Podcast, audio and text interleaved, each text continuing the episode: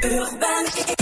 Ah, bonjour à tous, vous n'êtes pas tout seul sur les routes aujourd'hui en ce début de week-end du 15 août. Bison futé voire rouge dans le sens des départs au niveau national.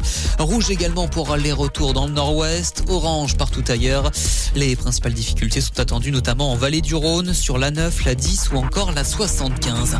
Dans l'actualité également, les noyades moins nombreuses mais plus fatales depuis le 1er juin. Constat d'un bilan de Santé publique France publié hier. À quasiment 600 noyades ont été recensées durant cette période. Un chiffre en baisse de 17% par rapport à 2022. Toutefois, la proportion de noyades mortelles est plus importante puisqu'elle représente près d'un tiers des faits constatés.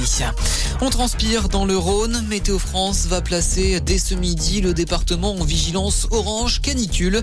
On attend plus de 36 degrés cet après-midi.